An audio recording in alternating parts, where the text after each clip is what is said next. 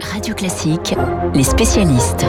La date définitive a été fixée au 11 septembre prochain. Ce jour-là, les derniers soldats américains quitteront l'Afghanistan après 20 ans de présence euh, militaire. C'est une décision de Joe Biden. Nous sommes en direct avec Emmanuel Faux. Euh, Emmanuel, votre constat?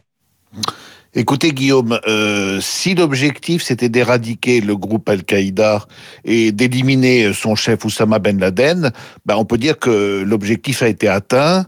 Ben Laden a été tué par les Américains dans une opération commando, on s'en souvient tous. C'était euh, une nuit de mai 2011 et c'était au Pakistan. Mais en revanche, si l'objectif c'était d'installer la démocratie à coups de dollars et par la force des baïonnettes, comme on dit, c'était un peu d'ailleurs la philosophie des néoconservateurs qui entourait le président George W. Bush, s'il s'agissait d'empêcher la résurgence des talibans, alors la guerre la plus longue de l'histoire des États-Unis se solde par un fiasco retentissant. Parce qu'on le sait bien, les talibans sont de retour à Kaboul depuis plusieurs années et ils ont face à eux un gouvernement particulièrement faible, soutenu par les Occidentaux qui s'en vont et qui n'aura pas les moyens de défendre la souveraineté du territoire afghan. Le bilan humain de ces deux décennies est d'ailleurs terrible, 165 000 morts et des millions de blessés et de déplacés. Les Américains y ont laissé 2200 hommes, il en reste à peu près euh, autant aujourd'hui sur place. Leur départ annoncé signe donc une forme de déroute ou d'abandon, mais il correspond à une promesse de Donald Trump que Joe Biden a décidé d'honorer avec donc quatre mois de retard. Le président américain l'a confirmé hier soir. Ce devait être le 1er mai. Ce sera finalement progressivement entre le 1er mai et le 11 septembre. Le 11 septembre, vous l'avez dit, date très symbolique pour les Américains et pour le monde, puisqu'elle coïncidera cette année avec les 20 ans des attentats de New York qui ont déclenché l'intervention militaire des États-Unis en Afghanistan. Voilà, et pour tous ceux qui aimeraient euh, s'intéresser euh, à cette affaire, notamment l'élimination de Ben Laden, il y a toujours ce film de Catherine Bigelow extraordinaire qu'on peut voir euh, sur les plateformes et la VOD qui s'appelle Zero Dark Thirty. Est-ce que la situation ne risque pas d'empirer après le départ des Américains, Emmanuel bah, après le déluge, hein, on pourrait dire, et ça pourrait être un peu le mot d'ordre des présidents américains, depuis Barack Obama, qui a été le premier à annoncer que les boys devraient rentrer à la maison, puis Donald Trump, qui avait fait du désengagement des États-Unis sur tous les théâtres d'opérations extérieures, un mot d'ordre de son mandat, et Joe Biden lui-même, qui a expliqué qu'il fallait mettre fin à ces guerres sans fin, à ces guerres éternelles, des guerres coûteuses, qui sont devenues de plus en plus impopulaires au fil du temps, surtout au regard des différentes crises. D'abord celle des subprimes en 2008 et évidemment la crise sanitaire du Covid qui n'est toujours pas terminée. Mais c'est vrai que les Afghans et les Afghanes surtout ont beaucoup de raisons de s'inquiéter. Dans quelques semaines, l'armée afghane risque de s'effondrer.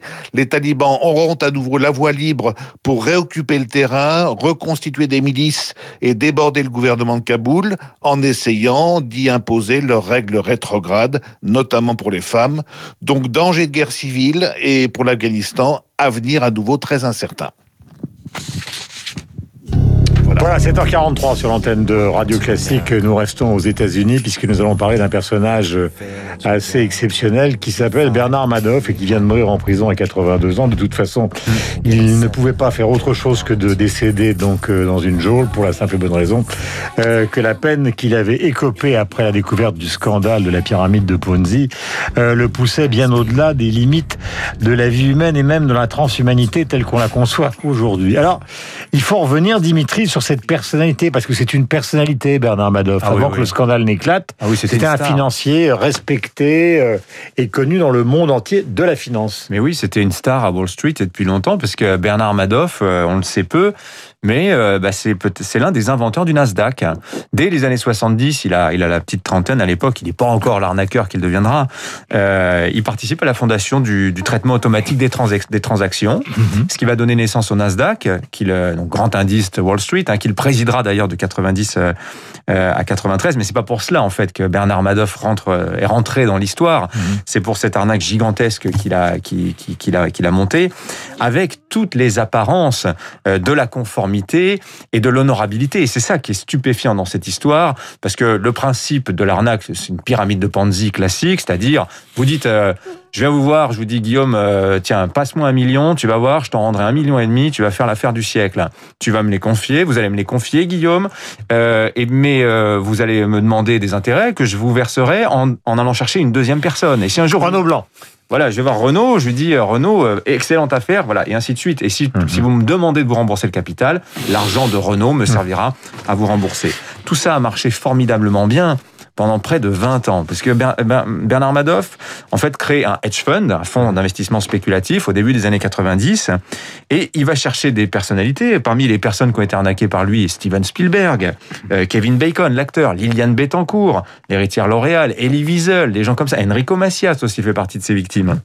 Donc des gens qu'on ne peut pas a priori traiter de simples gogo parce qu'ils connaissent un petit peu les mécanismes euh, financiers. Et Bernard Madoff donnait, je vous disais, toutes les apparences de l'honorabilité. Il envoyait tous les jours par la poste de faux relevés euh, de vente ou d'achat d'actions euh, imaginaires. En réalité, il n'achetait et ne vendait aucune action. Cet argent servait à financer son train de vie. Il avait des maisons partout, un appartement magnifique à Manhattan, une maison à Antibes, etc., etc. Ce qui, ce qui, ce qui, ce qui a tué Bernard Madoff, ce qui lui a coûté cher, 2008. c'est 2008, voilà, parce que 2008, la crise financière, les gens qui lui avaient confié de l'argent euh, veulent retirer leurs billes, et à ce moment-là, le château de cartes s'effondre, comme ça finit toujours par se produire dans le cas d'une pyramide de Ponzi, et ça va très vite pour lui, il reconnaît les faits, il avoue ça à sa famille, euh, son fils d'ailleurs... C'est se- à ses deux fils. hein. oui, l'un de ses deux fils d'ailleurs se suicidera euh, peu de, peu de temps après. Bernard Madoff est arrêté par le FBI, il sera jugé.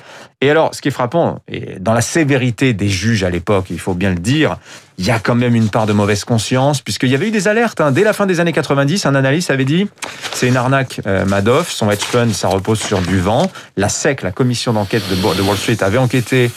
Ils avaient conclu qu'il n'y avait rien de particulier, ils s'étaient lourdement trompés. Voilà, et euh, finalement, Bernard Madoff aussi écope pour beaucoup de monde, puisqu'il y a quand même du monde hein, qui s'est enrichi grâce à lui, et notamment des grands noms de la finance, hein, sont cités par l'un des enquêteurs des institutions, des maisons prestigieuses comme HSBC, comme JP Morgan Chase, vous voyez, qui ont été peut-être alors rabatteurs, euh, à la fois arnaqués par Bernard Madoff, mais aussi rabatteurs De clients. euh, de clients pour lui. Donc vous voyez, c'était le sommet d'une pyramide gigantesque et Hum. qui montre que parfois ça tient pas grand-chose. Euh, Dans la fiction, Bernard Madoff, il laisse quand même un héritage. Le film Blue Jasmine de Woody Allen s'inspire de sa vie. Euh, The Wizard of Lies, aussi un téléfilm avec Robert De Niro. Euh, il y a eu des livres, il y a eu des chansons. Euh, L'un des derniers livres de Paul Lussulitzer, L'escroc du siècle, c'était aussi euh, sur Bernard Madoff. 7h47. Merci Dimitri sur l'antenne de Radio Classique. Renaud Blanc, va essayer de se rembourser sur moi dans un instant. Voici le journal.